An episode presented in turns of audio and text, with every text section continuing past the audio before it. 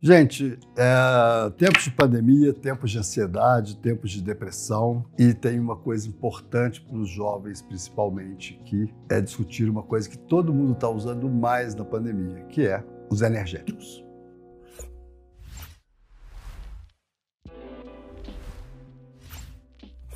Ah, de um tempo, desde né, 2010 para cá, a gente tem um uso cada vez maior disso. No nosso país recente é muito grande o uso de, desses drinks. E agora, com essa alteração que a gente tem no nosso dia a dia, isso é muito frequente para as pessoas que querem fazer atividade física, que querem se manter mais ativos ou mais focados, utilizar os drinks energéticos, as bebidas energéticas, tá certo? Tem um gama enorme delas, só você entrar em qualquer posto que você vai encontrar todas elas em acumuladas. E esse artigo é um artigo feito na Austrália no ano passado, e ele mostrou uma coisa que é muito importante, que é uma variável para os nossos consultórios também a gente tomar cuidado. Porque muitas vezes isso é tão normal na vida dos nossos pacientes, dos jovens, todo mundo da academia toma, né? todos usam, e que ninguém nem conta para o médico que ele está usando isso frequentemente, que ele usa mais do que duas vezes por semana.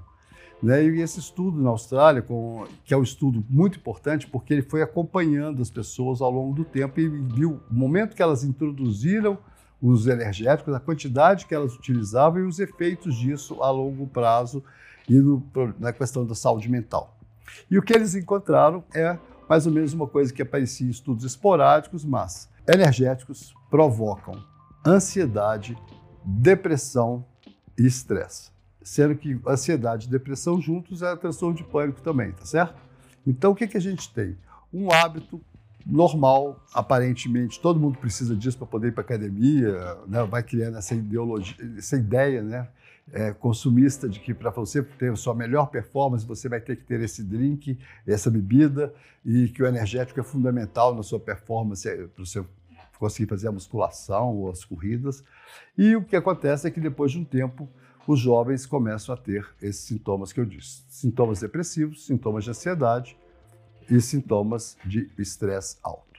E o que é mais interessante, e aí, rapazes, cuidado, os homens de 20 a 22 anos é o grupo que mais tem isso. E chega a números assustadores, onde a gente encontra uma chance, às vezes, seis vezes maior da pessoa que está utilizando em relação às que não utilizam, de ataques de pânico, ansiedade, ansiedade frente a situações, por exemplo. Então, você tem um paciente que vai na academia e ele usa muito uh, energético. E aí, de repente, ele começa a desencadear uma fobia social. E ele não consegue mais sair, porque agora, o que está acontecendo com a pandemia é que está surgindo muita fobia social em jovens, com a volta ao retorno, né, o medo de voltar, como é que vai ser.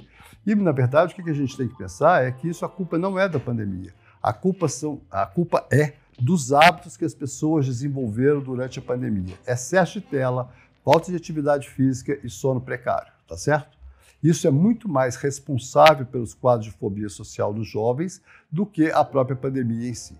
É lógico que existe um quadro específico, que é essa ansiedade em relação a pegar o Covid, que é um outro quadro que tem a ver com os sintomas obsessivos. Mas o básico que eu estou explicando aqui é o seguinte: muito cuidado quem está conseguindo se manter bem utilizando né, cinco vezes por semana, quatro vezes por semana, três vezes por semana bebidas energéticas para suas atividades. Esse grupo tem seis vezes mais chance de desenvolver depressão, ansiedade, transtorno de pânico. E é importante para nós médicos também perguntarmos isso para os nossos pacientes, porque o paciente chega já com toda aquela sintomatologia de ansiedade grave, um transtorno de um TAG, e quando você vai investigar a vida desse paciente, você descobre isso. Então, isso não fazia parte muito da nossa anamnese.